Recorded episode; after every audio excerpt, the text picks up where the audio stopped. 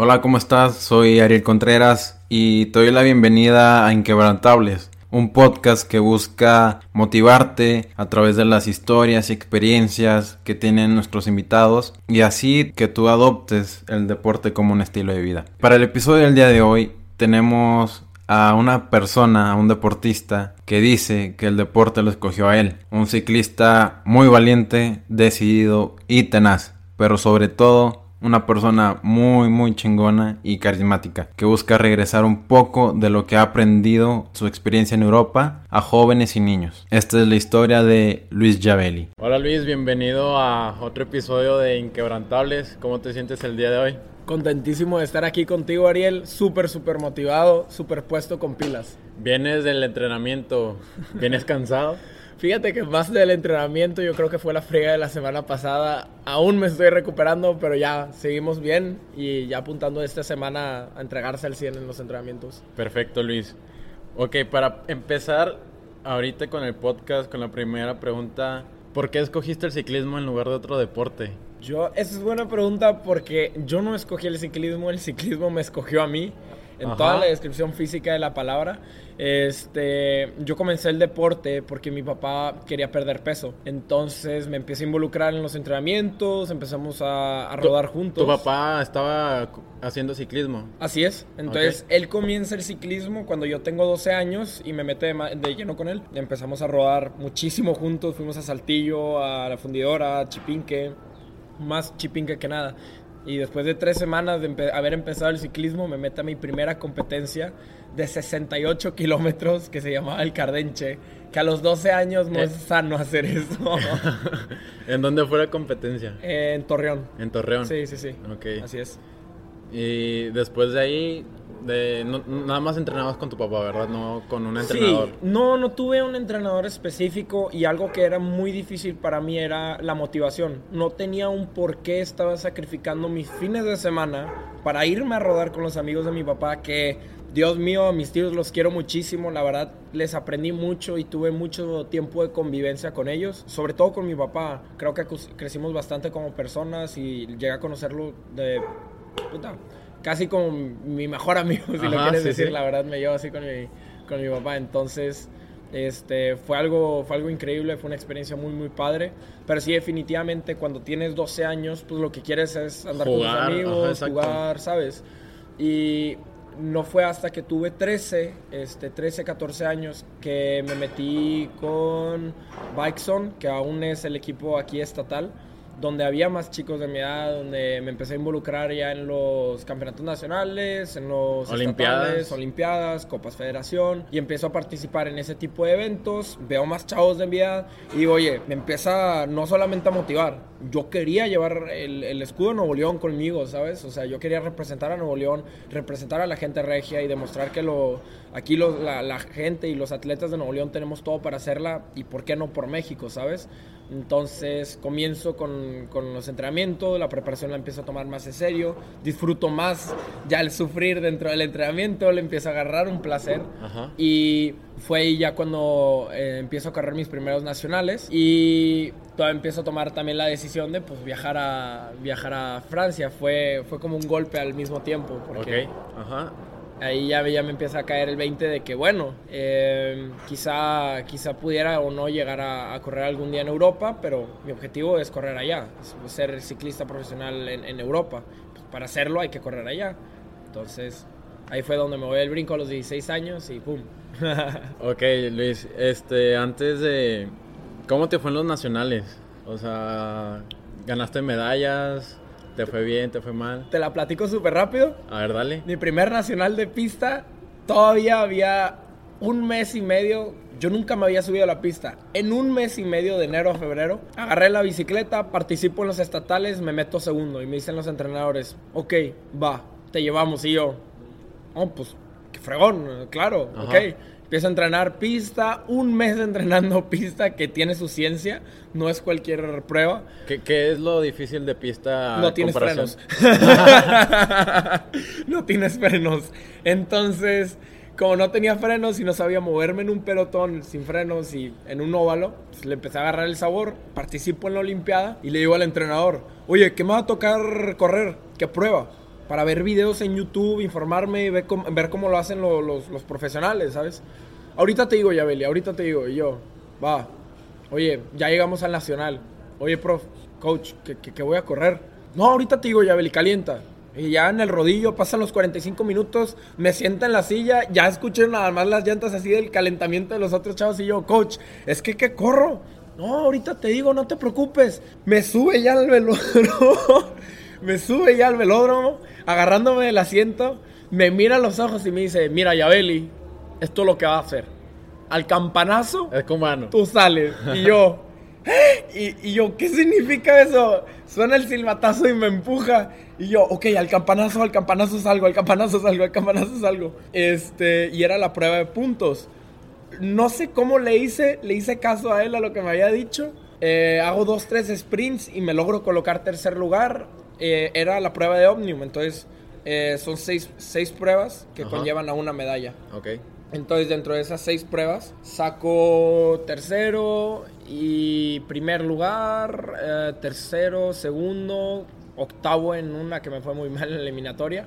Pero a base de todas esas seis pruebas, Sí, son más puntos para tener la medalla. para tener la medalla, acabé quedando tercero en mi primer nacional. Esa fue mi primera experiencia en un nacional, sí. Qué chingón, ¿eh? Y creo que lo que quería hacer tu coach era... No estresarme. Y Exacto. como no tenía práctica de nada, me dijo, no la pienses y haz las cosas. Que le agradezco hasta la fecha porque para mi familia fue una experiencia muy bonita tener la oportunidad de verme correr y pues aprendió. Porque ya estando allá en Francia tuve la oportunidad de correr con dos campeones del mundo. No uno, dos. Y este, fue una disciplina que la verdad me abrió muchas puertas, ¿sabes? A, a tener esos contactos, a tener esa experiencia, a poder hacer algo allá en Europa estando. Entonces me permitió también participar en los nacionales en Francia representando a París. Entonces, pues qué mejor, ¿verdad? Sí, y sí, sí, sí. invi- invito mucho a la gente a que practique esta disciplina, el velódromo.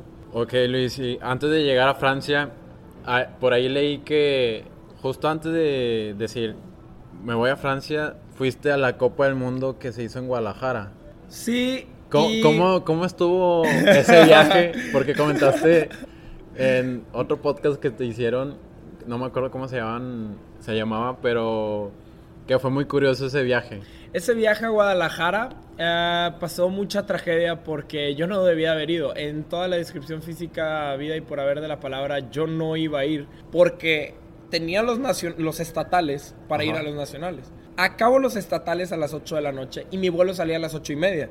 Yo no debí de haber alcanzado ese vuelo. No sé cómo O sea, hice. el vuelo a Guadalajara. a- el vuelo a Guadalajara para ir a ver esa carrera. Y mi papá ya me lo había comprado, todo estaba listo. Acabó los nacionales, me empuja y me dice, vete a la camioneta, ya, súbete. Y yo, no, pues sopas. Y nos- me subí y en lo que me iba cambiando en el carro, mi papá venía como a 220 para alcanzar el vuelo. Llegamos 8.15, 8.20 al aeropuerto, me subo al avión, por obra y gracia de Dios, aterrizo. Choco en un taxi para ir al velódromo a ver la carrera. ¿A qué hora era la carrera? A la, o sea, esto fue, eran las 8 de la noche, llego, me duermo en un hotel, Ah, ok. al día siguiente. eh, empezaban creo que desde las 8 de la mañana y yo ah, me encanta, la- me encanta ver la pista, entonces yo desde las 8 estaba ahí. Pero choqué con un taxi, todavía llegué, el pase no funcionaba bien, dice que alguien me iba a esperar, no me esperó. Luego ya me encontré a un amigo, el amigo me ayudó a pasar, ya compro mi boleto Todo, bien. todo imposible para que no Sí, llegaras. como te digo, ese viaje a Guadalajara me estaba diciendo, no lo hagas, no, no, no. Pero bueno, valió la pena porque ya entrando al velódromo, eh, me dice un amigo mío, oye, ¿te gustaría conocer a los entrenadores del equipo de Francia? Y yo, ¿Y él qué era de ahí? él era corredor, Ah, este Roberto Serrano. Ah, iba a dice- competir. Sí, sí, sí, él iba a competir. Y me dice, güey, ¿quieres conocer a los equipos de- del equipo de Francia? Y yo, a los entrenadores del equipo de Francia. Y yo, claro, pues, ¿qui- ¿quién no querría eso? Bajo. Y ya cuando estoy, ya cuando estoy con ellos, yo no hablaba una jota de francés y les digo, no, yes, I'm going to France, oh, claro, Mexican y Power. Y ellos no hablaban inglés. Sí, no, sí hablaban. Y ahí nos estuvimos cotorreando para, para ver. Este, yo les platicé al equipo al que iba a entrar, que era de ruta. Y me dicen, ah, pues sí, es un muy buen equipo. PCO, Paris Cyclist Olympic. Sí, buen equipo, buen equipo. Pero te recomiendo más este, US Cretail. Y yo, ahí, ahí cambió tres años de mi vida. Se hicieron las cosas, uff, ¿Por qué te cambió. co- recomendó ese en específico? Porque él era entrenador, antes de que fuera entrenador del equipo de Francia, él era entrenador ahí, Ajá. en el US Cretel, y tenían una base de ruta muy fuerte en el año 2000. Cuando yo llego y tomo la decisión...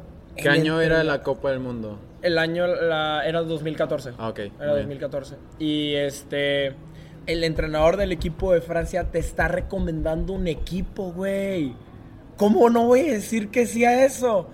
Me pasó los datos, me pasó el correo, la dirección, todo. No me respondieron un correo. No me respondieron llamadas. No me dieron una carta de certificación de que ya iba a entrar al equipo y mi licencia estaba tramitada para poder viajar tranquilo. No me habían respondido nada. ¿Cu- ¿Cuánto tiempo pasó desde que te recomendó ese ¿Y que el me iba a ir a Francia? Y no, no, no, y les empezaste a marcar. Ah, al día. Al día siguiente. ah, no, ese mismo Ah, día. no, le marqué a mi primo en París, ya tienes que marcarle, ven, ta, ta, ta. Luis, es que no contestan, Luis, es que no contestan, Luis, es que no contestan. Y yo me iba a ir en dos semanas. Pero no puedo decirle al otro equipo, oye, espérame tantito porque estoy buscando otro. ¿Sabes? Ellos me dijeron, a ver, toma una decisión, o somos nosotros o es el, es el PSO o el US Cartel. Y yo, no, pues el US Cretel, sopes. Ah, ok. Sin respuesta, sin nada, agarré un avión, me fui con, se- con seis maletas, me detuvieron en la aduana y sobre eso logré todavía encontrar la manera de entrar al equipo a base de que me perdí. Pero es una historia muy larga que doy en mis pláticas y la trato de, de re- recontar. Ah, ok, muy bien. Igual ahorita vamos de lleno en eso. Luis, y luego ya les marcaste, no te contestaban y ya te ibas a ir al aero- a Francia, pero ¿cómo fue tomar esa decisión a tus 16 años? Doloroso. Con, también para tu familia, ¿cómo fue eso de decirles, ¿saben, ¿saben qué? Yo me voy a Francia porque quiero cumplir mi sueño. Yo llevaba plantándoselo a mi mamá desde que estaba en séptimo grado, que tenía unos 13 años. Yo le dije, mamá, yo voy a ser corredor profesional en Europa. Al principio sí se reía, me decía, sí, claro, estás corriendo aquí en Estados Unidos, no te hagas loco, tranquilo. Ajá. Y luego llegó a los 14 y le digo, mamá, es que si me voy a ir a los 16, o sea, yo quiero ser ciclista profesional. Ah, no, se lo empecé a decir a los 14. Y, le, y me dice, sí, está bueno. Llego a los 15 y le digo, me voy a ir de ciclista profesional. Y me dice, está bien. Y ya a los 16, no, espera, ¿cómo me haces esto? Ya que era realidad. Sí, ya que era realidad y que ya tenía el boleto y que ya tenía el equipo y que ya tenía todo, dije, ya me voy. Y yo creo que le causé mucho, mucho dolor a toda mi familia, la verdad. Mm, pues prácticamente, no como si perdiera un hijo, porque gracias a Dios tenemos Skype y todo eso, pero no estás. La gente es una parte muy fría porque me perdí la muerte de mi, de, de, de mi abuela, o sea, el funerario, bueno, de mi abuelastra, no sé cómo se diga, pero... Ajá. Este, era una persona que quería mucho en mi vida. Este, me perdí el nacimiento de dos de mis primos. Me perdí el nacimiento de uno de mis sobrinos. Este, estabas perdiendo cosas. Me he perdido infinidad de cumpleaños. Eh, fie- bueno, fiestas, la verdad, no son sacrificios. Porque al final de cuentas estoy persiguiendo un sueño y son decisiones. La, el problema de los atletas es que dicen, es que es un sacrificio. Y yo, no te equivoques, güey. Es un estilo de vida y es una decisión que tú estás tomando. Esa es la diferencia, papi. Porque si te la pasas diciendo, es que yo sacrifiqué en mi vida, vas a llegar a los 40. No, me perdí una etapa de mi vida que Oh, nunca voy ajá, a que- recuperar. A ver, a ver, a ver, a ver.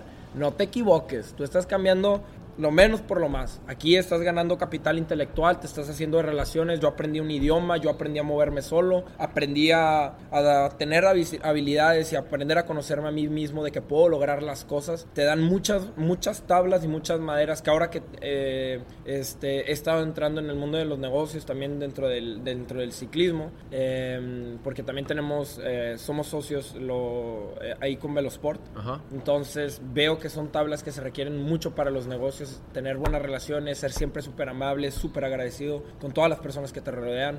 Como que de dónde es un sacrificio eso, ¿sabes? Ajá. y creo que es una- algo que los atletas tienen que tomar en cuenta cuando dicen sacrificio a toma de decisiones. Es una toma de decisión que tú estás, que tú estás haciendo. No tu familia, no lo están haciendo porque al final de cuentas tus papás te pueden decir mucho. Corre, pedalea, nada, hace el salto, pero quien lo está realizando eres tú, no son ellos. güey. Sí, sí, sí, tú eres el que. Tú eres el decides. capitán. O sea, tú eres, vas manejando el barco, tú vas pedaleando, tú vas haciendo las cosas, no ellos. Y si estás haciendo las cosas es por ti mismo. Ah, qué chingón, güey. Sí. O sea, 16 años y tener esa mentalidad no cualquiera, ¿eh?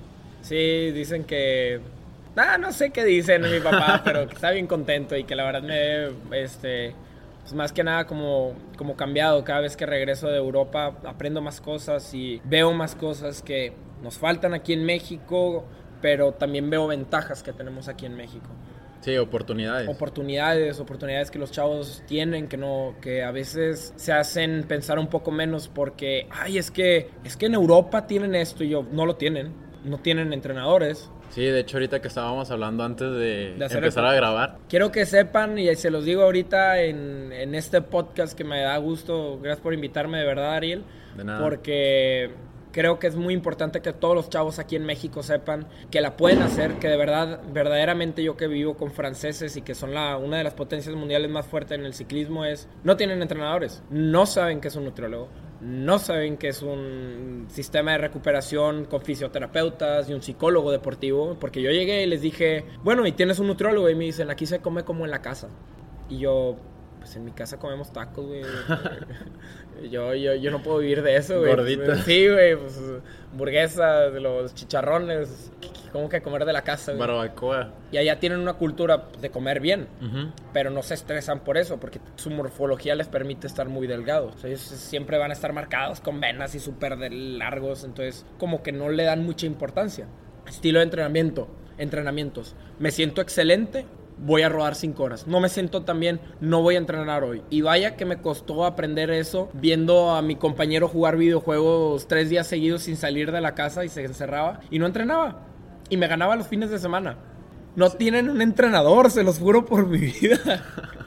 No tienen un psicólogo deportivo, no tienen un nutriólogo y mucho menos un fisioterapeuta porque valen como 60 euros, que son casi 1200 pesos. Por día. Por, por, no, Oh, por horas. hora. Sí, por horas. y no, no es costeable. Ajá, sí. Entonces, la verdad aquí en México sí definitivamente nos faltan muchas cosas de organización y esto y lo otro, pero trabas siempre vas a tener en la vida y yo creo que lo que tenemos ahorita se pueden hacer muchas cosas, sí definitivamente podríamos estar mejor, siempre se puede mejorar, pero quítense las trabas de no puedo y me falta, porque creo que lo que tenemos son buenas tablas para salir, salir adelante. Ok, mu- muy bien Luis. Este, qué chingón. O sea, en Europa todos tenemos ese pensamiento. En Europa pues están mejores que nosotros. Hay tantas cosas. Pero ahora que tú nos dices cómo es la realidad hasta te quedas sorprendido. O sea, dices, qué pedo que... ¿Cómo no tienen un nutriólogo? ¿Cómo...? No, no llevan un control de su vida. Ajá. Ellos, mira, hay, hay una frase este, que la aprendí aquí en México que me la decían, me la decía uno, bueno, me la dice mi entrenador todavía, es lo que no se puede medir, no se puede mejorar. Exacto. Entonces, no entendía yo esa lógica cuando llego a Francia y les digo, oye, ¿qué es el ciclismo en términos de negocio? No, pues publicidad. Ah, perfecto, va. Entonces, followers, eh, suscriptores, este, para los patrocinadores del equipo no le daban importancia. Ellos seguían a la escuela antigua de que este, lo que se vaya viendo en las carreras es lo que nos va a sumar para los patrocinadores. Cuando ahorita ya hay muchas herramientas que les podemos ayudar a los mismos patrocinadores a interesarse. En tipos de entrenamiento, este, ¿cuántos kilómetros llevas hecho en dos años? Yo 45.720. Eso es lo que llevo en dos años, porque lo llevo midiendo todos los días durante dos años. Ellos les preguntaba, no, pues a ver, hice tantas carreras, tanto... Oh, yo creo que unos 60 mil. y yo, ¿crees o sabes? No, yo creo. Y yo, yo llevo 45. Sí, pero tú no entrenas tanto como yo. Y yo, ah, ya, no me voy a pelear. Exacto. Ok, Luis, y ya fue una decisión difícil, como lo mencionabas, de el irte a Europa a tan temprana edad. Ya es, es, es el día que te vas a Europa, ya estés en el aeropuerto. ¿Qué pasó por tu cabeza? Mente una- un sentimiento muy frío.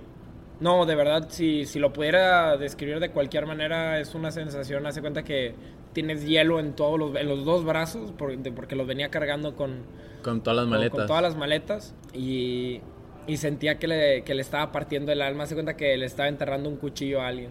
Se siente muy feo, muy, muy feo. Este, sí, definitivamente era como una bandita, ya lo quería acabar. No me quería quedar más tiempo viendo a mi papá llorar ni a mis hermanas llorar. Yo lo que quería era ya nomás arrancar la curita, ¿sabes? Ajá. Y este. Y puse mi mente en blanco. O sea, no, no pensaba en nada, sentía cosas. Pero no, no. Te pones en blanco y son emociones que te golpean. Muy bien. Y llegas a Francia, te paran en la aduana. Bueno. ¿Cómo pasó todo eso? A ver, quiero aclarar algo. A mí me platicaban Europa, el país de la igualdad, de los sueños, donde todo puede ser ta, ta, ta. No, es casi, casi como el sueño americano, ¿verdad? De- y yo, no, hombre, fregón, y son súper abiertos, y esto y lo otro, toco suelo francés. Y en eso, ¿de dónde vienes? México. ¿Por qué tienes seis maletas, güey? No, pues es que soy ciclista, pro- eh, o sea, soy ciclista élite, ah, soy, soy ciclista y... Ah, está bien, ok. ¿Y a dónde vas? No, no sé. ¿Quién viene a recogerte? ¿Tu primo? ¿Mi primo? A ver, a ver si entendí. Eres ciclista, sí. ¿Vienes, a cicli- vien- ¿Vienes aquí a hacer deporte? Sí. Este, ¿Tienes familia? Sí. ¿Tienes departamento? Sí. Pero no hablas el idioma. Sí, básicamente. A ver, ven chiquito, ven para acá. Me encierran en la aduana y me durante dos horas gritándome, porque son dos eh, policías de la aduana que ven a un chico mexicano con pasaporte francés que no lo entienden aún como yo obtuve una nacionalidad y que hago en un aeropuerto, con dos bicicletas de 150 mil pesos. ¿La nacionalidad es por tus papás? Abuelo. Ah, sí, ok, por tu es. abuelo. Entonces me empiezan a revisar las maletas, me abren todo, me ponen dos Rottweilers a los lados, o pastores alemanes, yo qué sé qué eran. Sí, Y- pensaban que te ibas a quedar ahí. Sí, no, ellos, ellos decían, es que tú estás afiliado con el mercado negro y vienes, así me decían. Tú estás afiliado para, con la venta ilegal de bicicletas aquí en Europa y vienes a vender tus bicicletas y eres un traficante de bicicletas. Así me decían. Tú vienes a arruinarnos el mercado. Personas como tú me dan asco. Y así se arrancaron. Eso fue minuto y uno. a esa fue mi bienvenue a, París. O sea, como le quieres decir.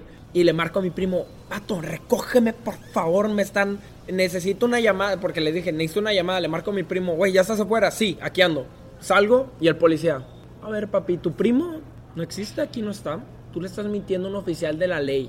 Decretaste que tu primo está aquí afuera, aquí no hay nadie. Y yo, Frank, o sea, me vuelvo a regresar y le digo, Frank, ¿dónde estás? Me dijiste terminal 1, eh, y yo, 2, eh, era la 12. Y vuelvo a salir con el policía y ahí está. Yo no conocía a mi primo, pero era músico. Ajá. Y aquí, pues, los músicos le, le entran a cosas Ajá. chistosas, ¿no? Y pues yo dije, a lo mejor hace alguna sustancia acá chistosona. No, hombre, viene caminando, pero yo no sabía que él viajaba mucho. Traía los ojos rojos, caminando todo cool, con barba y apestando a cigarro. Y yo me volteé y le dije, güey, ya méteme a la cárcel. Méteme, o sea, venía Ya, de un vuelo de regréseme. 36 horas. Traigo, traigo las maletas a tope. No sé si me estoy excediendo de la cantidad de dinero que puedo pasar en términos de, de bicicletas. No llevo ni siquiera euros conmigo. Ya, ya enciérreme, por favor. Esta es una pesadilla.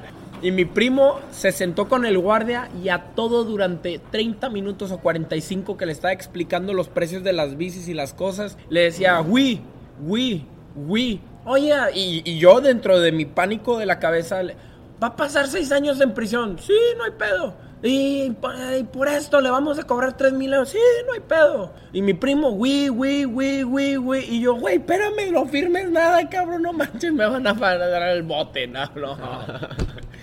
Y, y ya ahorita, después de media hora, ya lo calma, ya se calma el policía y ahora sí empiezan a hablar las cosas. Pagué mil, mil doscientos euros, toda es fecha que tengo la factura, para poder vender mis bicicletas eh, legalmente en Europa. Porque no tenía una licencia, porque Ajá. no tenía respuesta de club y porque no tenía manera alguna de probar que iba a hacer ciclismo ahí, que no era un traficante de bicicletas. No Entonces tenía- vendiste tus bices. no, no, no. Ah. Pagué los derechos para poder Ah, ok, meterlas. al Sí, país. para meterlas al país y venderlas en el país si quería. Ok. Esa wow, qué manera tan. Sí, no estaba tan fácil. Neta, hasta yo. A los 16 años. Quisiera llorar e irme a México. Ah, yo lloré un poquito. Y luego, Luis, ya te dejaron pasar de esas. Aventuras. De esa aventura loca, la verdad. Qué manera Y- de recibirte en un país. No, hombre, esa fue recepción. Ahora nada más te falta el swing. Encuentra el equipo. Ajá, exacto. ¿Cómo, cómo, cómo llegaste a ellos? Mi tío, ten- tengo- tuve la fortuna de que mi tío trabaja en el centro de alto rendimiento, allá como el CENAR. Ajá. el Centro de Alto Rendimiento de París, donde están los atletas olímpicos y todo, y él es director de ahí. eh, en deporte, en administración, para el deporte y el estudio. Y me dice, ah, a ver, enséñame el sitio web. Pum, ahí está el sitio web. ¿Quiénes son los entrenadores? El sitio web no se había actualizado desde el año 2002. No, hombre. Ay, todo estaba súper obsoleto, los nombres súper obsoletos. Y ahí venía un nombre, Frank Derivó. Y yo, y mi tío empieza a decir, ah, yo lo conozco. Bueno, vamos a hablar con él. Sopas. Me aviento, agarro la bicicleta sobre esto. La bicicleta no la, la tenía que cargar en el metro todos los días conmigo. Es ilegal. Normalmente no puedes subir una bicicleta al metro. Entonces la tenía que envolver en una bolsa gigante de una tela Ajá. para que no se viera y la cargaba, nada más que estaba pesadísima. Llevaba dos ruedos, pesaba yo 60 kilos y la bicicleta pesaba 10. Ya iba subiéndola y bajándola por todos lados. Entonces llego, ya conozco al tal Frank. Y el Frank, oye, no, mira, este es el contacto y lo que estás buscando es esto. Y me dice, ¿no te gustaría hacer una sesión aquí en el INSEP? Era, era un velódromo cerrado. Este es, una, es uno de los velódromos más privilegiados a nivel mundo, del mundo mundial. Ajá. Este, y estaba bien chiquito, yo nunca me había subido a un velódromo de madera tan chiquito. Y me dice, vamos a hacerte una sesión. Y yo, ah, va, sobres. Y él, él- él- él era el entrenador del equipo de Francia de velocidad. Y me dice, sí, vente a hacer una sesión con nosotros. Y Y yo, Frank Derivó fue el mismo que te recomendó. no, Ah, ya. el que me recomendó el equipo, Hervé Dagorne. Yo llego a Francia y él estaba en, en Minsk. Eran los juegos del campeonato del mundo, una cosa así. Y Francia había quedado campeón con Thomas Budat. Creo que fue en Minsk, ojalá, o quizás China, ya no me acuerdo muy bien. Pero acaban siendo campeones del mundo y no me querían pelar en ese entonces. no contestaban llamadas, no Ajá. contestaba nada. Entonces, pues la bendición ahí con el Frank. Me doy una vuelta en el velódromo y la primera curva que iba a tomar en- con mi bicicleta de pista, delante de todos los entrenadores y todos los corredores del equipo de Francia, Te caíste.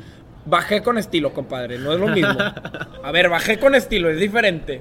Me bajo, o sea, subí el peralte, pero el velódromo estaba tan chico que el peralte se vuelve más inclinado. Ajá. Entonces, si en uno normal, como el de velódromo Aguascalientes, ah, sí puedes andar a 30, aquí tenías que andar a 38. De perdido para que no te caigas. Porque estaba tan empinado que pa, pa, pa, pa. Me subo y me empiezan a gritar, más rápido, pluvit, pluvit. Y yo, "Ay", y nada más escuché, pa, pa, pa. O sea, de que me iba a caer. Y ya, esa fue mi experiencia. No me caí, me volví a subir, di dos, tres vueltas. Ahí tengo videos en mi página web. Este, y ya, esa fue mi, mi, mi experiencia ahí con el Frank Derivó. Vuelvo a ir con. Ya, me, ya voy a la dirección. Ajá. Tuve la fortuna de que si fuera en París, porque me pasé la dirección y pudo haber sido en Lyon. ¿Y qué te dijo Normandie. Derivó después de la sesión? Este, ah, que súper bien, que si yo me quería meter al equipo de pista de velocidad nacional y yo es que no vine a hacer velocidad, yo quiero ser ciclista de ruta y me dice, bueno, pero aquí está la puerta abierta si te interesa Y yo. "Wow". Ah, con ganas, ¿eh? Sí. Y luego ya fuiste a la dirección del, del ¿qué equipo era? El Kertail, El el, Kertail, US sí, Kertail. cierto. Este, ya voy a verlos, a platicarlos y yo súper contento, compadre, ya saqué las bicis, ya tengo la dirección, ya me dieron todo, ya tengo todo. ¿Cuánto tiempo pasó desde...? Ahí ya llevaba una semana y media en París. Ah, ok. Y mi primo, mi primo se fue a los tres días, no tenía quien me cuidara. Yo vivía en un departamento solo. Ok, quiero dar una pausa en eso. Este, se va tu primo, se fue a África, Suiza. o- a Suiza, África. ok, dos meses. se va y luego, ¿qué onda contigo? ¿Tenías comida? Ah, tuve que en esos tres días que él se quedó me dijo, ahí está el súper, ahí pagas la renta, ahí está el banco, ahí sacas lana y así lavas tu ropa. Me enseñó todo en tres días. Y su mamá, mi tía Ginu, es la que me cuidó una semana y media más. El día que ya contactamos el equipo con el Frank Derivo, ella se estaba quedando, ya eran sus fechas límites. Ella vive en el sur de Francia, Ajá. en los Alpes. ¿Y Mi- tu tío...? Jean-Michel Ajá. vive ahí, pero pues él tiene su jale y él Ah, llega, ok. de repente se va dos semanas, tres semanas y no regresan con el equipo de Francia, de box. Entonces era complicado, yo no tenía quien se cuidara de mí. Sí, ajá. Y me exacto, dijeron- Estabas por tu cuenta, como Llegué, Frank se iba a los tres días, mi primo. Y mi tía, yo llego a París y ella se quedaba una semana y media. Entonces contact- hicimos todo así rápido, rápido, rápido, contacto el equipo y ella se iba los dos días. ¿Me crees que todavía llegando al equipo, cuando los contacto por fin, después del Frank derivó, después de pagar las maletas, después de haber dejado a mi Después de familia y todo.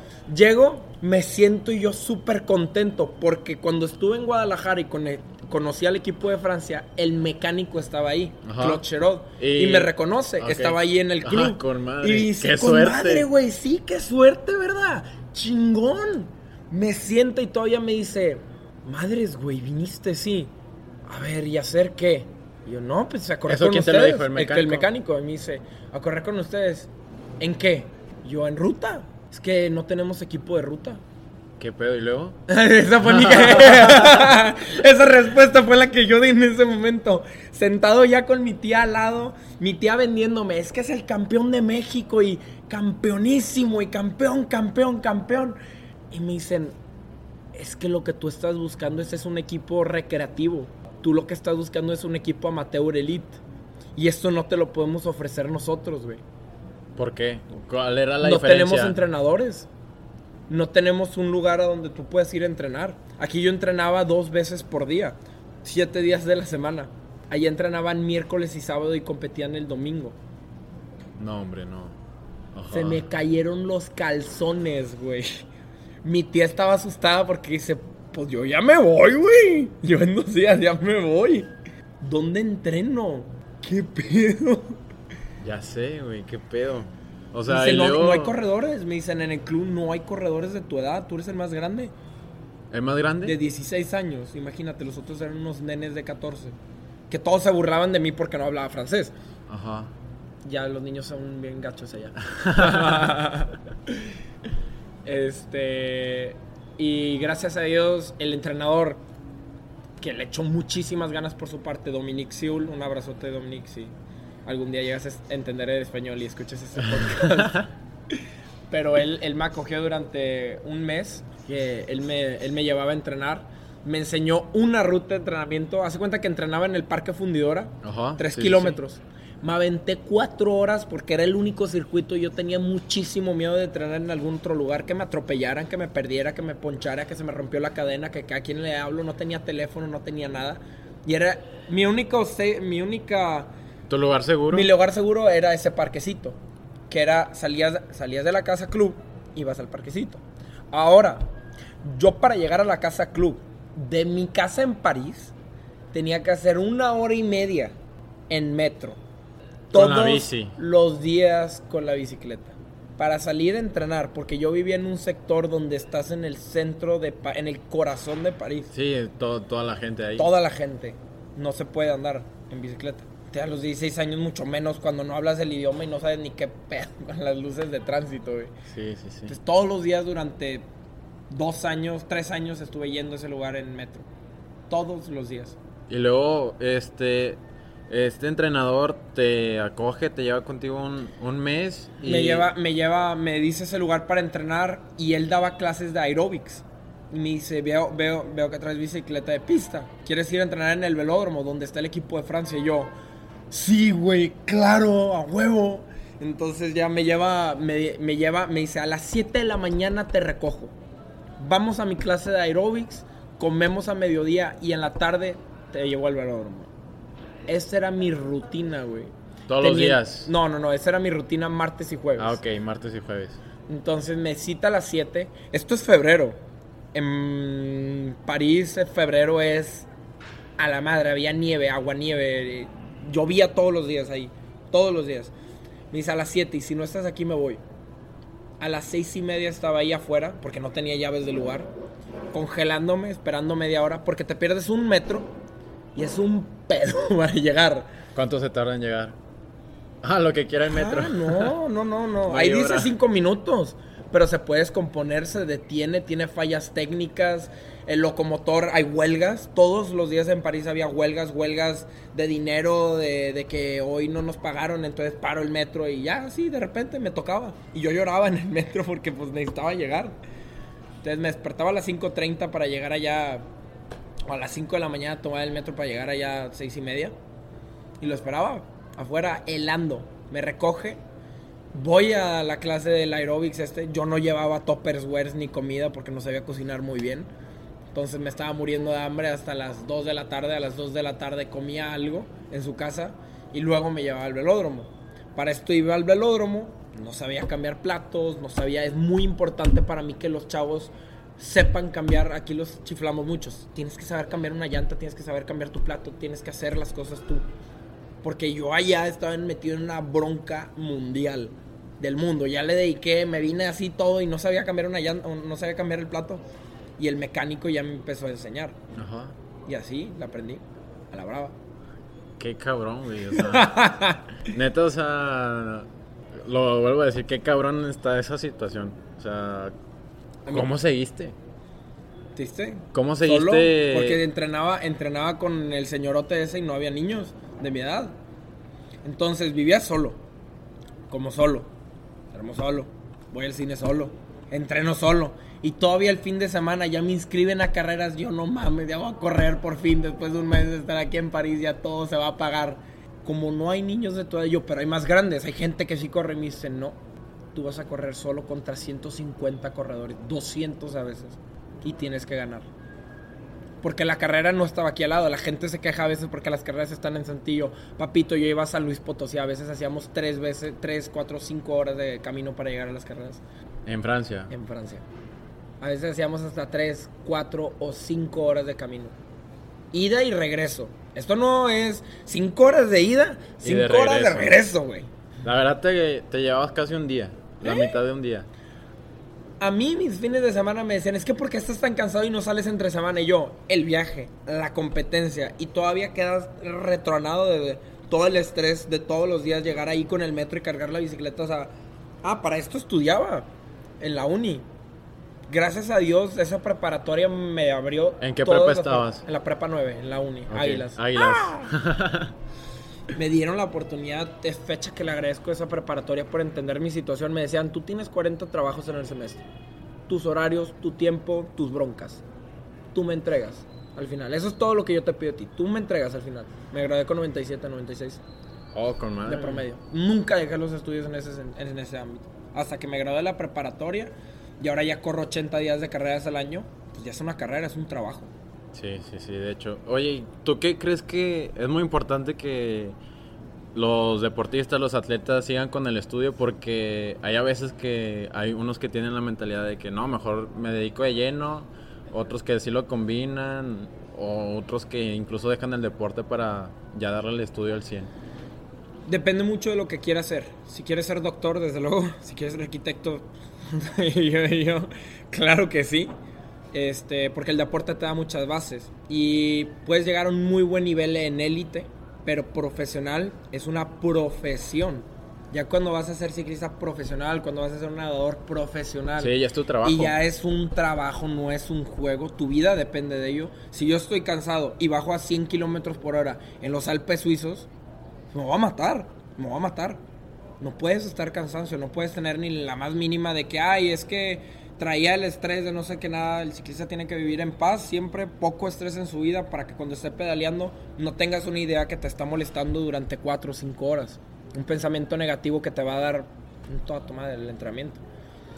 Ahora, vas a hacer las dos, que conozco varios atletas que sí lo pueden llevar de la mano, este, porque les gusta, háganlo en línea y se la pueden llevar tranquilo, sin problema alguno.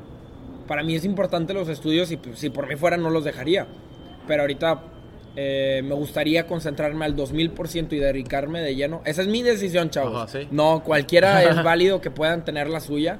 Yo lo único es, si me estoy dedicando ahorita y tengo la posibilidad este, que se le presenta a dos, bueno, a tres este año que nos graduamos, si lo quieres ver, este, de ser ciclista profesional, pues voy a estar de lleno en eso, ¿sabes? Y ya acabando mi carrera de ciclista, claro que me gustaría estudiar una carrera, los estudios son importantes. Este, sin embargo, creo que me da muchas tablas también el deporte y los contactos y las relaciones donde estoy viviendo. Lo ha dicho Rigoberto Urán. Te da, es, es tu universidad si lo quieres, ¿sabes? Ves muchas cosas que a lo mejor nunca hubieras conocido. Pero sí conozco varios atletas, bajan la carga de estudio, llevan una, dos, tres materias y se lo van llevando ahí. Tranquilo. Claro, desde luego, siempre se puede llevar las dos de la mano. Pero te repito, quieres ser arquitecto, doctor, creo que estás escogiendo un camino incorrecto. De hecho, en uno de los episodios platiqué con una atleta que está estudiando arquitectura Y ella es de waterpolo, se llama Marcela Ríos. Y me dice que se desvela y todo, pero aún así sigue Sí. en su deporte. O sea, de es súper difícil. Te digo, de que se puede, se puede. Y ya cada quien el atleta, yo por decirte, a mí no me lo permite. Si viajo 80 días de carreras y te digo, mi día empieza a las 5.30 de la mañana y a veces acabo hasta las 8 y media de la noche viajando, transportes, comidas, hoteles, masajes, este... Ya cuando llegas al hotel a las 8 y media y vas abriendo la computadora para trabajar, de que puede, puede. Este, pero los deportes varían. Un futbolista tiene partidos a lo mejor en un mes tres, cuatro, cinco veces. Y pues el ciclista corre eso. eso lo hacemos en una semana, ¿sabes? Ajá, sí. Entonces son diferentes. Los de, cada deporte es muy difícil. Todos los deportes son muy difíciles. Entonces sí conllevaría ya respecto al deporte al que tú estás haciendo y viendo cómo lo puedes acomodar. No es imposible. Sí, para nada, eso sí, que no es imposible. Bueno, Luis, y retomando eso de, de que estábamos en Francia, ¿cuándo ya firmaste con un, con un equipo? Ah, cuando estaba chico, Ajá. sí. este, o sea, los 16. Sí, en los 16. cuando llegué. Este, el día que me dicen que no tienen entrenadores ni nada por el estilo. Bueno, ¿y qué hacemos? Eh, me dicen, bueno, vamos a hacerte el papeleo ya para que seas licenciado con nosotros y este, a ver cómo, cómo te conseguimos un entrenador o alguien para que, para que te coache, ¿verdad? Y yo, Con el Cretel. con el cartel. Y ahí ya. Ese día me dan los papeles, me dan la transcripción, firmo, este, voy con un doctor, pago 25 o 30 euros para que me dé el certificado de que sí estoy en salud. Ajá. Y ya. Y ya de ahí... Fui ciclista para el US Cretel durante tres años. Así es. ¿Y cómo te fue con el Luis Cretel? Muy bien, y aprendí muchas cosas porque el velódromo, eh, ell- ellos su especialidad es pista. Entonces, este, me iban preparando para los nacionales, los estatales. Y en mi primer estatal, en mi primer año, logré ser campeón de París en Wow. persecución por equipos. Yo estaba súper contento y mi papá fue a verme, mi, mi mamá estuvo viéndome por Skype, mi hermana estuvo ahí ese día. Este, vinieron a- desde México hasta París, fue, fue, fue una verdad. Qué bonito, ¿no? Muy, muy padre. Vinieron un mes a verme, entonces, pues qué apoyote, ¿verdad? Sí, claro. Y ya después también mencionaste, ganaste el estatal y mencionaste que representaste a París, ¿no? Así es. En los nacionales. ¿Y cómo Así te es. fue en los nacionales? En los nacionales quedamos quinto en mi primer año. Aún así es un gran lugar. Para mí se sentía como si fuera el campeón del sí, mundo. claro. Porque ese año los juveniles, o sea, yo era estaba en juvenil, los juveniles que quedaron ahí sacaron tercero en los mundiales. Entonces, pues no estaba tan mal. Exacto, sí. Sí, yo estaba muy contento, sobre todo para representar a, a una, del- una de las regiones más visitadas del mundo. Tiene casi 5 millones de, de turistas al año y se me hacen pocos, no... Ah, ¿Para qué me voy en números? No, no sé si sea real, pero bueno, tiene un chorro de turistas. entonces, Sí, al pues, año. Claro, sí, se sintió muy padre. Fue una experiencia y sobre todo había sacrificado tanto, tuve tantos trabas que la logré sacar adelante. Represento a París en los nacionales y todavía sobre eso saco un top 5. Para mí me sabe a oro. En, en el ciclismo mucha gente dice, es que no ganaste. No, pero te llevas, o sea, no todo siempre es, Pri- primeros lugares. sabes, primero, o sea, obviamente siempre tu objetivo va a ser ganar. No gané, bueno, ¿qué adquirí? ¿Cuál fue mi aprendizaje? ¿Cuál fue mi esto? Ah, no, pues aprendí esto, este, supe que me faltaba más potencia, que me faltaba ganar un poco más de masa muscular, sabía que debía de perder grasa, este, más masajes, eh, ya me empecé a, a- empecé a conocer la comida en Francia porque no es la misma que tenemos aquí. Entonces empecé a ordenar mi vida para que el próximo año, cuando tenía 17, fui con más ganas, estuve mejor preparado y no era un, a lo mejor llevamos a Yabeli. No, es Ya era un Sí. vaya Belly, ¿sabes? Porque no, no simplemente cuando estábamos en la clasificación en los estatales, a mí me sentó el director de- del equipo y me dijo, aquí el que no quiere sacar medallas se regresa a su casa. Y eso sí se lo entendí, porque en mi primer año que iba a- para participar, éramos 10 niños, la selección estaba durísima, durisísima, empezábamos 10 niños y nos decían un kilómetro lanzado a tope, un kilómetro lanzado a tope, 8 veces y tenías un minuto de recuperación entre cada uno. Y si no dabas tu 100, él iba midiendo los tiempos. Aquí los tiempos son estos. Tú no me dices los tiempos, él sí. Mañana no te presentes, por favor. Y ya, si te ¿Y ya? que- No, afuera, afuera, afuera, afuera. Afuera Espera, espera, espera. Tú eres un número. A mí me decían, tú eres un número. Tú eres tan reemplazable como si te diera un vaso de agua y lo vuelvo a rellenar. Eso eres tú. Sobre todo tú no me hablas un idioma, no te hagas sentir mejor, güey. Te sientas especial, tranquilo. Qué duro, Ahí. qué duro. Entonces, Sí. así. Y empezábamos 10 y, de repente ya no se presentaba uno y ya no llegaba el otro y ya no llegaban al otro y quedamos 5. Bueno, de estos 5 para la persecución para la persecución por equipos, nada más corren 4. Y me decían, de esos 4 hay un suplente. ¿Quién va a ser el suplente? Y yo seguía luchando para no ser el suplente, suplente, todavía. Me llevan a los nacionales, quedo titular para ser el chavo que arranca. Arranco y me boté faltando tres vueltas y quedamos quinto. Dice, si hubiéramos, si hubiéramos quedado cuarto y vamos a finales para sacar medalla, yo no te meto, güey.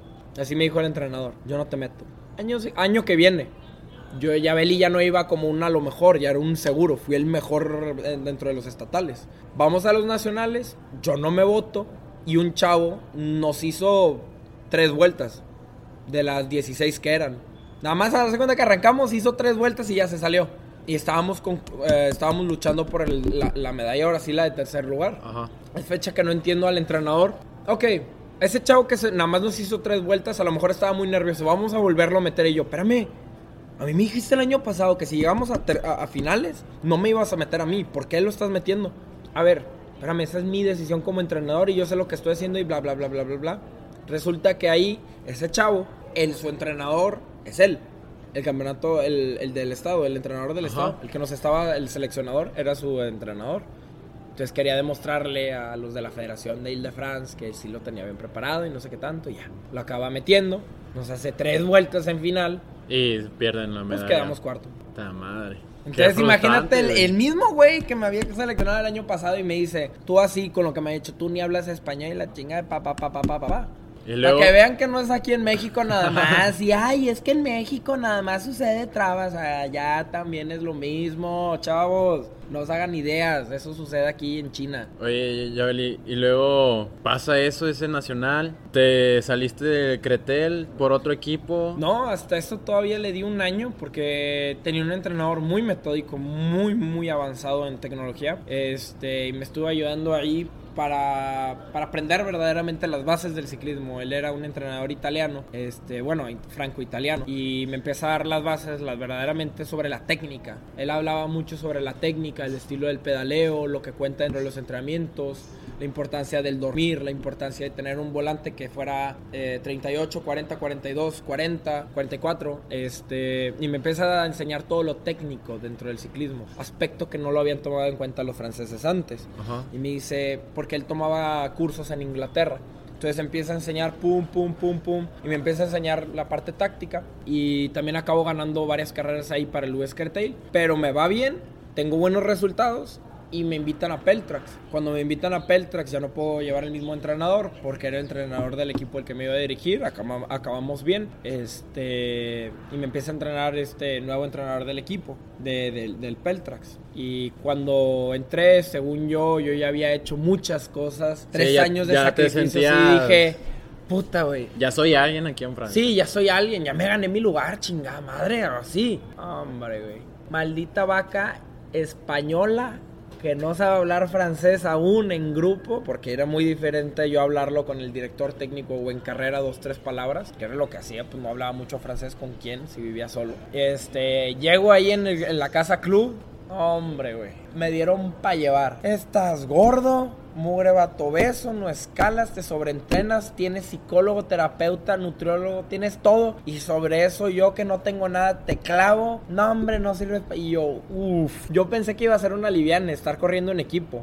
Porque ahora sí ya corría en equipo. En Peltrax yo ya corría en equipo. Pero me enseñaron también mucho. O sea, aprendí a la, a la mala, A a la mala. brava, si Ajá. quieres. Porque según yo, yo ya tenía buenas bases. Había aprendido técnica con el italiano, aprendí de, de potencia en pista, o sea, ya había aprendido muchas cosas según yo y dije, ah, puedo hacer buen papel. Yo nunca fui de que, ah, yo ya sé todo y sabes, pero dije, no me van a dar para llevar. No, hombre. Estaba corriendo en juvenil, me metieron a elite.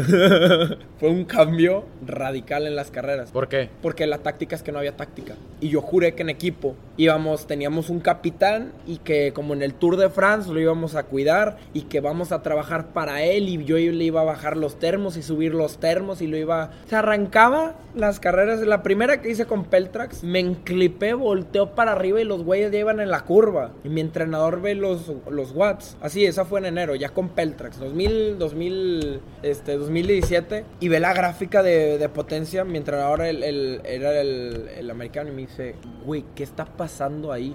¿Qué está pasando? Porque atacas desde la salida. Dije, güey, yo iba en los carros. Es cuenta que está el pelotón, Ajá, está la sí. fuga, el pelotón, los carros atrás. Y ibas atrás del Y carro. yo iba atrás del carro en modo supervivencia. Dice, ¿por qué atacas? Y yo, no, compadre, yo iba sobreviviendo. Entonces, ese fue un shock mío. De que yo pensé que se iba a correr despacio dos tercios y que íbamos a poder algo así. Que nunca fue el caso en juvenil, también arrancábamos rápido. Pero no se arrancaba a morir. Allí era a morir, literalmente. La diferencia del juvenil es que estaba en, En arrancaba normal. Sí, no, no, arrancábamos muy rápido. Súper rápido. Pero ya cuando pasas elite era, ay, Ya es otro pedo. Güey. Sí. Íbamos a 65. En juvenil íbamos a 45. Esa era la diferencia de arranque. De Que en uno, arranque. sí, que dices, uy, voy rapidísimo. Y el otro, no manches, güey. La otra sí era, no manches, güey. ¿De dónde me agarro? Esa fue mi diferencia, que en una arrancamos a 45 y la otra a 60. Y todas las carreras con Peltrax fueron así. Así. No, no hubo, yo no conocía... Es más, había carreras, tuve fines de semana que hacía 30 minutos de competencia. De lo rápido que se iba. Wow. 30, nada más. Y viajábamos tres horas para. Igual lo mismo, lo mismo, lo mismo. Tres horas para llegar a la carrera y nada más hacía media hora. Y dolía. Porque vivías solo, estabas lejos de tu familia, había sacrificado. na, na, na, y- Vaya. Y hubo más de un momento que me quería rajar, definitivamente. Oye, hablando de eso, ¿cuál- ¿qué momento ha sido el más difícil? ¿Y cómo lo superaste? Todos los momentos son difíciles. Pero uno así que haya dicho, ya toqué fondo. Creo que fue un entrenamiento que casi me saca. Estaba en una carretera y estaba lloviendo granizo. No, no, lluvia, no, no, no no lluvia, aquí en lluvia- Monterrey, como el día de Ay, hoy. Aquí se quejan porque está lloviendo. No, lluvia 3 grados, 2 o 0, porque tienes el windshield factor. Y estaba cayendo granizo, no poquito. Allá cuando llueve es tipo tormenta tropical, no te deja ver ni un metro. Ya había neblina, iba para la tercera hora y media. Y de verdad me habían, me habían dicho que tenía la casa vuelta un cerdo, que los mexicanos de latino era un cochino, este, que nunca tenía cosas, este, que no era inteligente porque no sabía hablar muy bien el francés, así, así, así me agarraban. Tenía tantas cosas en la cabeza que y luego todavía se estaba cayendo el cielo, todos los días se caía el cielo, pero ese día en especial sí grité así en la campiña de que qué chingados, cabrón. Y sobre eso se cuenta que me pasa un carro rozando y, luego el aire. Así, así cuando me pasa el carro, nunca se me va a olvidar. Me pasa el camión rozando y luego se cuenta que acaba y viene un ventarrón que me saca volando casi del, del carril. Y lloré, ese día sí lloré, gacho. ¿Y pensaste en renunciar? Sí, más de una vez. Sí, sí, sí. Es fecha que a veces los inviernos, o sea, a veces que cuando estás allá otra vez, el año pasado, por decirte, el año pasado yo iba a tirar la toalla. Yo, yo, yo, dije, ya me di mi, mi taco de ojo, ya conocí lo que era Europa, fui elite, fui elite, fui primera categoría. En Francia, en Europa, en la liga más dura a nivel mundial. Sí, se maneja como parecido al fútbol, que es Sí, división división 1. 1, 2 y 3. Ajá. Fui elite en la liga más dura a nivel mundial. Porque no tenemos. Ay, vienen nada más puro francés. Vienen güeyes de Australia, japoneses. Los mismos güeyes de Bélgica se bajan a correr con nosotros. Los italianos suben para correr con nosotros. Y hay españoles que corren también contigo el fin de semana. Es la liga más ingleses. Porque los ingleses tampoco se les está acabando el calendario allá. ¿Cómo? No sé. Pero inclusive la federación tienen al Team Sky, pero no hay carreras para los amateurs. Entonces los amateurs bajan a Francia. Y los güeyes de Polonia se vienen allá, los marruecos se vienen a Francia, los algerianos se vienen a Francia. Todo el mundo se va a Todo Francia. el mundo se va a Francia. No he imaginado por mí, lo pueden ver en la liga francesa. Es la liga más competitiva que hay. Demasiadas carreras, demasiados puntos y todos quieren subir a pro. Pero por eso se corre como se corre, a 60. Y si se puede ir la fuga desde el principio, lo van a hacer. Wow, qué difícil, ¿eh? Sí. Oye, Luis, y luego también vi por ahí que en Peltrax, esta temporada que pasó, creo, que se lesionaron, mu- que muchos de tus compañeros de equipo abandonaron. Éramos 11 y acabaron nada más. Cinco, ¿no? cinco. ¿Por qué? ¿Por qué pasó eso? Dos de ellos son muy buenos en ciclocross, que es otra disciplina que se practica nada más en noviembre, diciembre, enero, febrero. Que es como Entonces, montaña. eh, ciclocross, eh, tipo de montaña, pero con bicicletas de ruta. Ok. Suben escaleras, bajan escaleras. Es una disciplina que se practica muchísimo en Bélgica, Holanda y en Francia. Y dos de mis compañeros eran campeones, na- eh, son campeones nacionales. Y campeona, quedaron segundo y tercer lugar en campeonatos del mundo. Les va muy, muy bien. Este, entonces, arranca la temporada. Tenía dos compañeros míos que acabaron abandonando porque su objetivo no era ruta, era el ciclocross. Pero les iba muy bien, eran muy buenos chavos. Entonces, se van. El capitán de equipo este, empezó a correr hasta, hasta mayo. la temporada empieza en enero, allá. ¿Y por qué hasta mayo? No sé, Ah, porque él quería. sí. Y él tenía un sueldazo. y hasta eso, tristemente, las pocas veces que corrió con nosotros, ganó más carreras que yo. Sin subirse a la bicicleta. Este, pero pues él fue profesional, corrió en la Armée de. Puta, Aprendí muchísimo los pocos días que corrí con él. Y ya, se bajó en, septiembre, agosto se bajó. Y el en agosto se bajó. No, ni siquiera llegó a julio. Y bueno, eh, otros dos chavos se desmotivaron. Uno perdió demasiado peso y se sentía enfermo. Este, y no podía dar los resultados de la carrera. Que hasta eso acabó casi toda la temporada. Se empezó a rajar en septiembre. ¿Y tú, o sea, cómo te mantuviste a pesar de todas esas bajas que tuvieron en el equipo? Hay una frase que fue la que doy en las pláticas. What's your why? ¿Cuál es tu por qué? What's your, Your why? why. Y me, es la frase oficial de mi entrenador. Motivante. Yo no doy pláticas motivacionales como, ay, jajaja, jijiji, quiero ser una figura pública. Es porque verdaderamente ustedes no tienen la menor idea de lo que la motivación es. La motivación es, a mí me dio un carburante de 6 años. Papi, eso no te lo da nadie. Yo pude haber tirado la toalla, no una, Muchas. Puta, seis años de que me pude haber rajado. What's your why? ¿Por qué haces estudios? No seas mediocre. No te gusta estudiar, salte la chingada, no sé, consigue un trabajo. Haz las cosas, pero porque tú quieres y sé el mejor en ello. De verdad, a mí me molesta y me fastidia ver a la gente que se la pasa quejándose porque no tienen oportunidades. Güey, tienes un techo, tienes comida y tienes una escuela. Sí, aprovechalas, papi. ¿No te gusta la escuela? Ok, ¿qué vas a hacer, Steve Jobs? ¿Vas a crear un trabajo? Sí, ah, bueno, don chingón, dale. Nada más que el pinche emprendedor empieza a las 4 de la mañana y acaba el día a las 4 de la mañana. No duerme. Un güey que emprende no duerme. Te desvelas a veces haciendo locuras y yo no dormía a veces. Estaba en mi cuarto y decía, ah, quiero dar pláticas motivacionales. Bueno, ¿qué voy a hacer para mejorar? Ah, voy a mover el asiento dos centímetros más adelante, dos centímetros más para abajo, los pedales. Te vuelves loco porque quieres mejorar. Estás obsesionado por ganar. Y esa obsesión nace de una motivación. Si no estoy obsesionado con tener una motivación para ser el mejor, chingo estoy haciendo. Si no van a ser los mejores, se los juro por mi vida, ni siquiera empiezan una carrera. No se molesten. Así me decía el entrenador. De verdad, no se molesten, no vengan. No entrenen, no hagan nada. Si no van a ser los mejores, no lo hagan. Aquí en este equipo venimos a ganar, así me decían. Todos los fines de semana que salíamos. Porque se quejaban. Llovía y mis coequiperos se quejaban. Este, estaba nublado, chingada madre. Hacía frío, chingada, así me decían, pitan mea. Todos los del equipo. Y el director nos sentaba y nos decían, aquí se viene a ganar y vamos a sacar medalla. Wow. Entonces, si no tienen motivación de verdad, no salgan a correr. Si no vas a hacer una carrera, no la hagas, güey. No te molestes. Ya déjense de excusas y no Y sé qué tanto quieren. Sí, o Sí. sea, no sé, no sé, no sé cómo explicárselos. Me fastidia la gente de verdad que dice está muy difícil, puta. De verdad, mira a tu alrededor, ¿qué te falta? ¿Qué te falta? ¿Qué herramientas busca? ¿Qué herramientas tengo ahorita? ¿Y qué herramientas, cómo las puedo usar para potencializar y, y llegar a donde quiero llegar? ¿Qué me falta? Ah, no, me falta un agente de imagen, me falta entrenar más, me falta fotógrafo, me falta nutriólogo, psicólogo, no sé, tus, tus porqués tienen que ser más grande que, que ay, eh, la indeterminación, sí, de, de que hay cualquier problema que tengo. Tus, tu porqué tiene que ser más grande, porque si no siempre te va a acabar retomando. Y fue la primera cosa que cuando firmé él con el US Cretel, me dijo, tú si no tienes motivación, niño, te vas a ir en un, en un mes, porque vas a entrenar solo y aquí la... Y me, lo, me le dijo, tú vas a entrenar solo, vas a correr solo y vas a vivir solo. ¿Cuál es tu motivación? Dije, no, yo quiero correr el Tour de Francia algún día. Ah, ¿quieres hacer eso, güey? Sí, esos güeyes no son humanos, güey. No, no, no. No, esos güeyes no son humanos. Seguro que quieres hacer eso, sí. No vas a tener novia, güey. No vas a tener amigos. La vida es así, así, así, así, así. ¿Estás seguro? Sí. ¿Dónde firmo? Aquí está el papel, güey. Échale. Qué chingón, güey.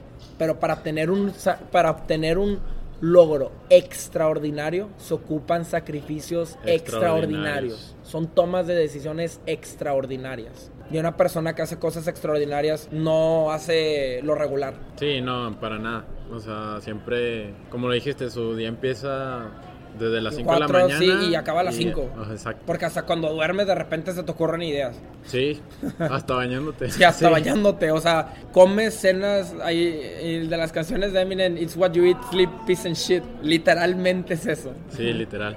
Oye, Luis, y después de, o sea, esa temporada con Crete, digo, Peltrax, perdón, eh, la, termina, la terminaste y firmas con otro equipo, ¿verdad? Sí. Y ya estás, bueno, antes de, de eso, un corredor de Amateur Elite no gana dinero. Sí, sí ganan. Ah, sí ganan. O sea, les va bien, pero por decirte, son mis capitanes. Yo todavía siendo amateur, batallé porque me pagaba, a mí me decían, "Ay, el alojamiento te lo damos gratis, lo de la renta, pero yo no te voy a dar para comer.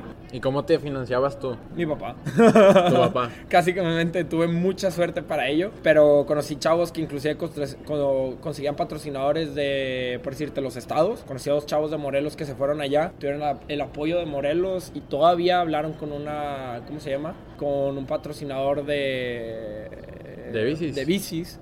Y con ellos el equipo les ayudaba con la casa. Digo, mi manera fue muy brava porque yo abrí brecha allá. Nadie se había lanzado para amateur allá. Sí, a picar piedra. Y todavía cuando llegué allá me dijeron, ah, sí, hubo un mexicano aquí que hizo tres meses y, se fue y nunca regresó. Creo que corrió en top 6, una cosa así. En amateur, ahora de los años 2000, a lo mejor me estoy equivocando, chavos, y ustedes sí conocen a alguien. Pero yo estuve cinco años allá y nunca encontré un mexicano. Entonces fui a picar piedra, básicamente. Sí fue muy bravo, gracias a Dios. Hoy sí sé más o menos que se... Yo hoy sí sé que se ocupa para llegar allá. Para que los chavos no cometan ni gasten el dinero que yo gasté, obviamente. Ajá, sí, sí, sí. De los errores, se- bueno, no de los errores, sino de, de hacerlo se aprende. Sí, así es. Eh, y bueno, Luis, ¿ya firmaste con este nuevo equipo? ¿Cómo se llama?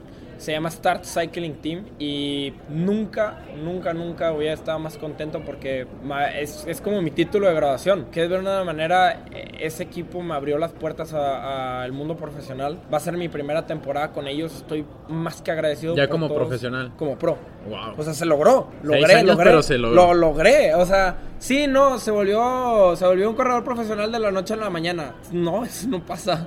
Es lo mismo que a este me decía, ah, era un fenómeno de la noche a la mañana. Ese güey se la partió seis años, desde que tenía 13 y dejó su familia y su país. Lo mismo en Argentina y se fue a vivir a España. Es lo mismo, no sale, no sale, no, no, no, no, no, no, te lo entregan en una bandeja de oro. Y puedes tener todos los recursos y toda la vida y por haber y puedes tener muchísimo dinero y quererlo hacer. Si no tienes un por qué te vas a rajar. Puedes tener todos los medios y todos los patrocinadores que quieras. Si tú no pedaleas en las mañanas o no pateas ese balón o no te tiras de ese clavado perfecto haciéndolo y repitiéndolo día y noche, nadie lo va a hacer por ti. Entonces me da la oportunidad de este equipo. Muy agradecido por todos los patrocinadores de Argentina, el Star, el Star Team que venden lámparas. Es un equipo de, Sí. de latinos, ¿no? De latinos, puro latinoamericano. Fuera de los colombianos es el único equipo continental que participa en competencias a nivel internacional. Así es. Wow. Entonces, la verdad, los patrocinadores sí se la rifaron muchísimo.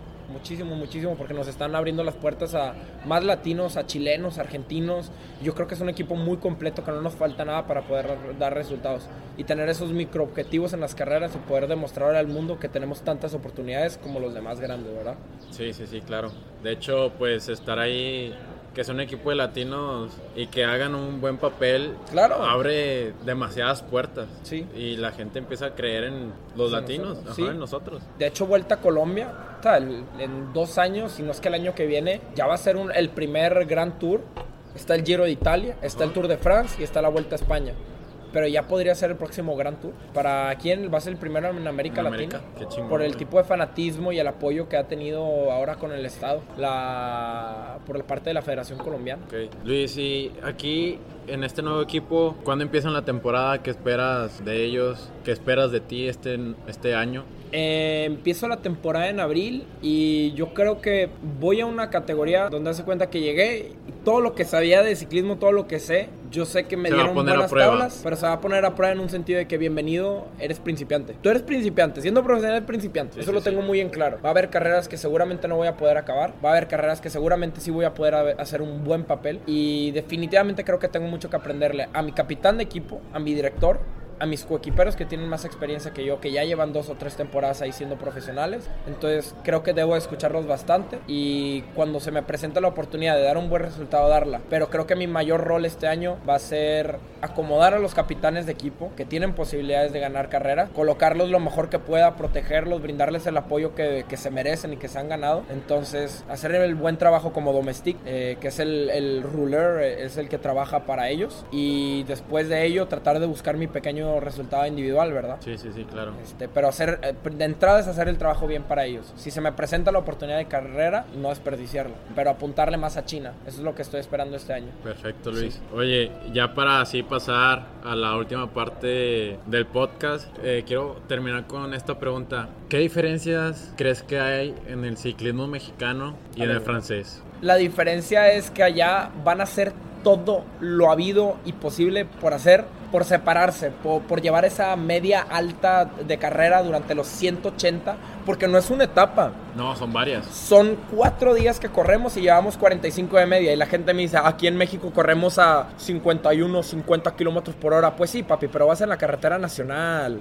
Yo te estoy hablando de terracería. Yo te estoy hablando que vamos en campos donde la- la- es piedra bola. O sea, ya los, los vatos tienen huevos, güey. Allá salen y dicen, desde el kilómetro cero ya hay una fuga de 30 cabrones que se fue y te llevan dos minutos. En amateur no existe el equipo que va a trabajar, que se ordenan, que hay un orden. Se no va a ganar. ¿Qué orden hay si la carretera mide el tamaño de un carro? Y somos 200 corredores partiéndose toda su, toda su madre para poder llegar a la punta de, de- de esa carreterita. Como que qué equipo va a tirar. Si no, no, no puedes pasar.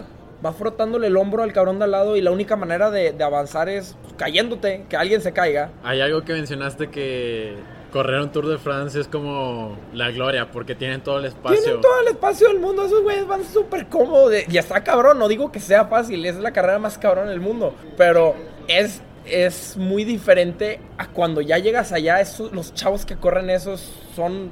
put, son unos monstruos, saben lo que están haciendo. Y cuando tú estás en amateur, para llegar allá es carreterita pequeña, son caminos de granja, son de la nada, se cuenta que frenadas en seco, vuelta a la derecha y calle empedrada para arriba, a 15 o 10%. Y arrancas de cero así, paso pesado. Y todos van atacando, porque todos quieren ser pro. El algeriano, el japonés, el australiano, vas dándote en la madre con dos ingleses que se están peleando con un italiano y el italiano les grita, se los quiere empujar y son casi como kamikazes. Van en el sprint, venimos de 70 bajando a, falso plano en bajada y yo, güey, ya no tengo paso. O sea, ya ni siquiera puedo dar más la- las piernas. ¿Qué hago? Me voy chupando la rueda al italiano y de la empieza se empieza a codear con los ingleses y yo, se van a caer, se caen y empiezan a atacar los otros dos y yo, ¡wow! Una guerra. Sí, es una guerra. Sí. Porque aquí yo, te lo juro, salí, se me acaba, el- se me acaba la potencia, se me, me empiezo a ir más despacio y evidentemente me alcanzan. Pero si se hubieran venido cuatro, cinco, seis güeyes conmigo al principio de carrera, pues ya tenían podium garantizado. Ellos esperaron hasta el kilómetro. Ay, en el kilómetro 30 empiezo a encend- encender. En el kilómetro 80 empiezo a encend- encender motores porque voy a alcanzarlo. Y yo, si piensan de esa manera, el día que lleguen a Europa, no se corre así. Nunca van a ganar una carrera porque evi- evidentemente ya salimos y es a morir Desde el kilómetro de- cero Desde la salida. sí. hasta el 190. Y no es un día, son cuatro consecutivos. Porque a menos a que corras 21 días seguidos donde tienes que administrar tu energía, tienes que saber dónde atacar, dónde es en tal puerto, no se va a hacer. Creo que ese es el mayor diferenciador. Allá no esperan, allá hacen. Allá no creen, allá hay hechos, ¿sabes? Ajá. Allá hay hechos. Allá no dicen de que "Ahem, no voy a correr dos fines de semana para guardarme mi energía. Allá no entrenan, allá corren. Esa es la diferencia. Corren, corre, corre, corre. Sí. Ok, Luis, ya pasar para las últimas preguntas. También, ya literal la última y pasamos a esas. ¿Cómo se dio esa conferencia en la UR?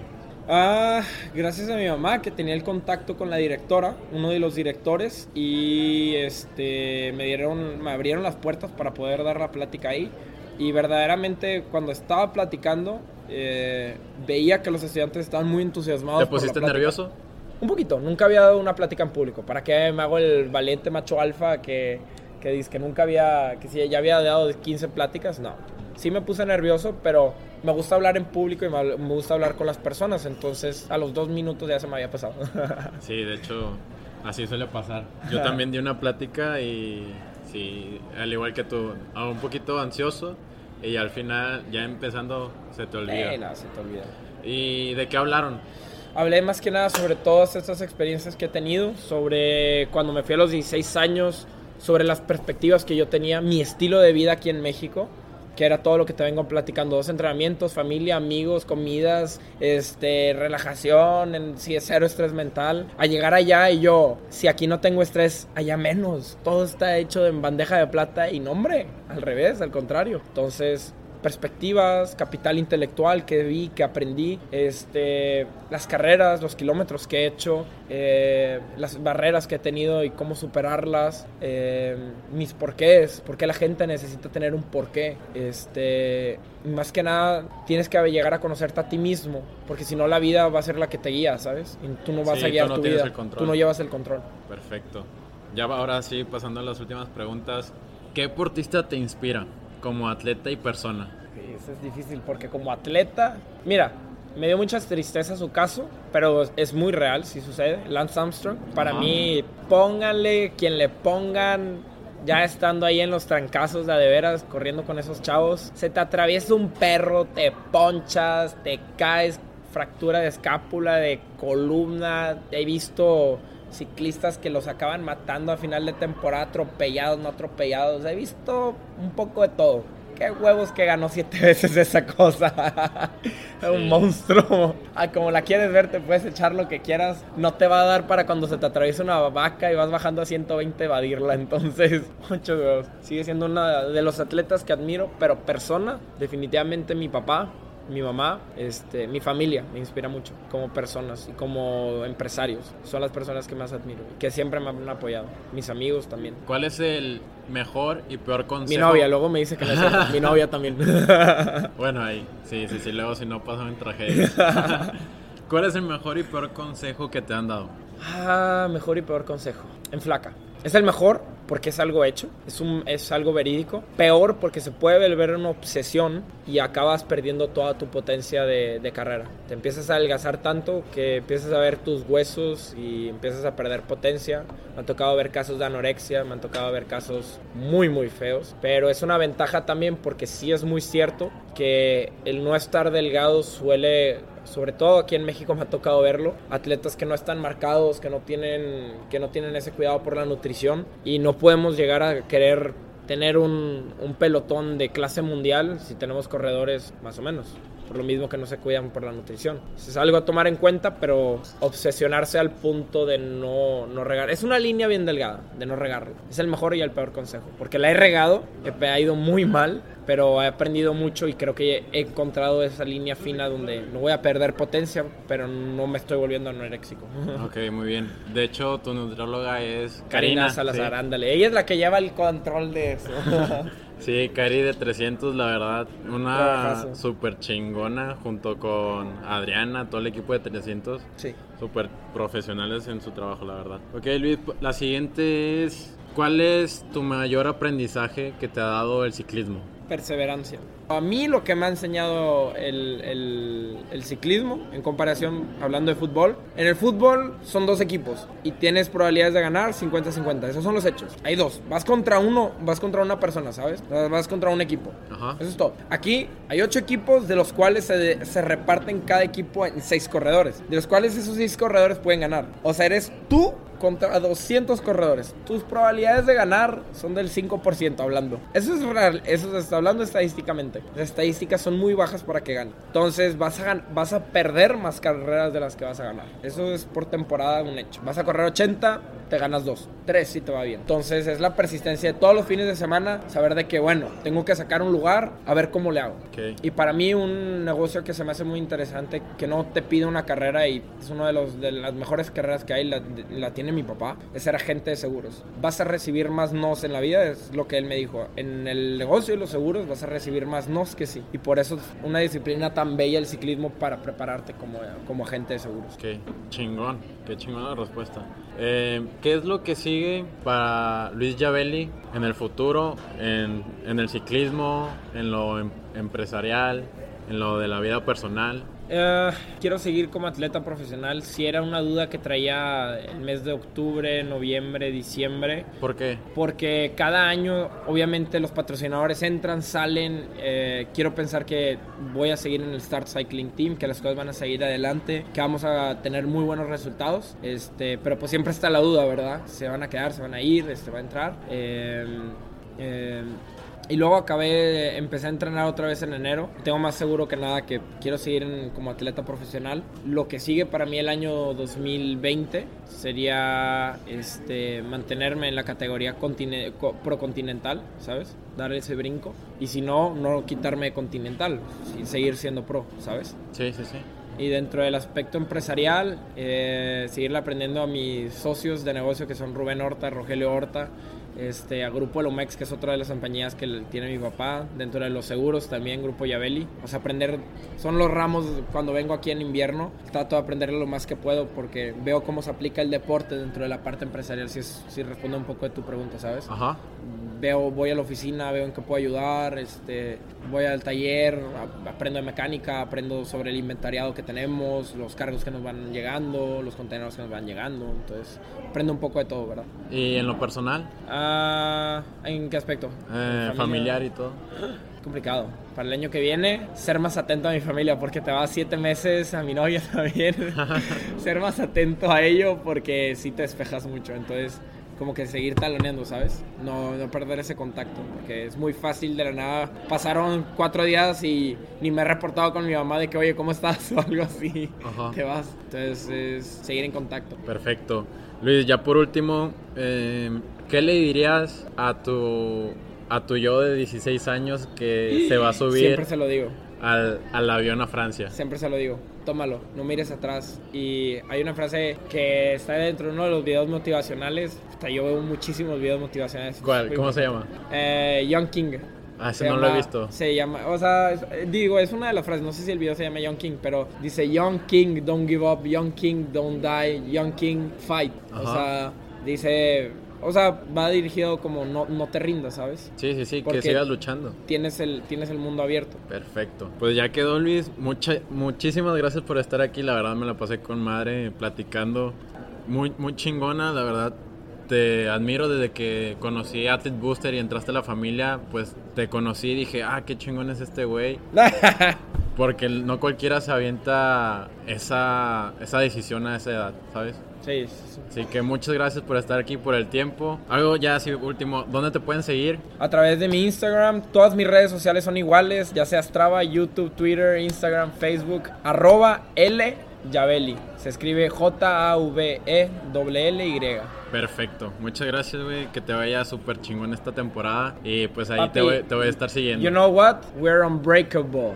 Después de escuchar la historia de Luis, espero que te hayas preguntado cuál es tu porqué. Y si es así, compártenos cuál es y todo lo que está involucrado para hacer realidad tu sueño. Dime qué te pareció este episodio, puedes mandarnos tus mensajes, tu retroalimentación en nuestras redes como arroba inquebrantables podcast. Nos estamos viendo dentro de 15 días, en miércoles a las 9 de la mañana para el próximo